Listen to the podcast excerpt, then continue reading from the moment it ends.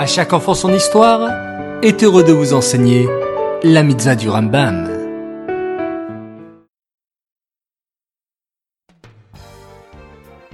Bokertov les enfants, bonjour, comment allez-vous? Baruch Hashem.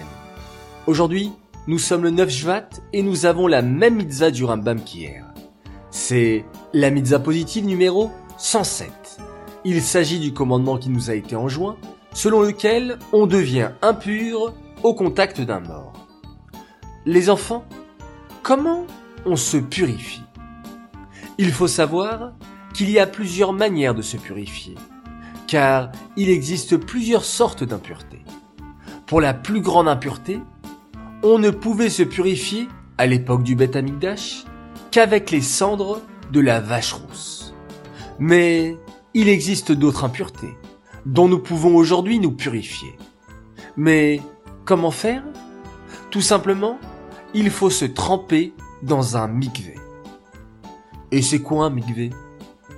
C'est une source d'eau qui est naturelle, comme par exemple un étang naturel ou bien la mer. C'est pourquoi un étang artificiel, c'est-à-dire un trou qui a été creusé par des hommes qui ont apporté de l'eau, n'est pas cachère pour un mikvé. Ou bien, si je fais une piscine et je la remplis d'eau, elle n'est pas cachère pour un mikvé. Parce que ce n'est pas une source d'eau naturelle. Mais dans une ville où il n'y a pas de source d'eau, où il n'y a pas de mer, alors comment fait-on pour se purifier? Eh bien, nous construisons un bassin dans la terre et nous le remplissons d'eau de pluie pour que l'eau soit naturelle comme provenant d'une source d'eau.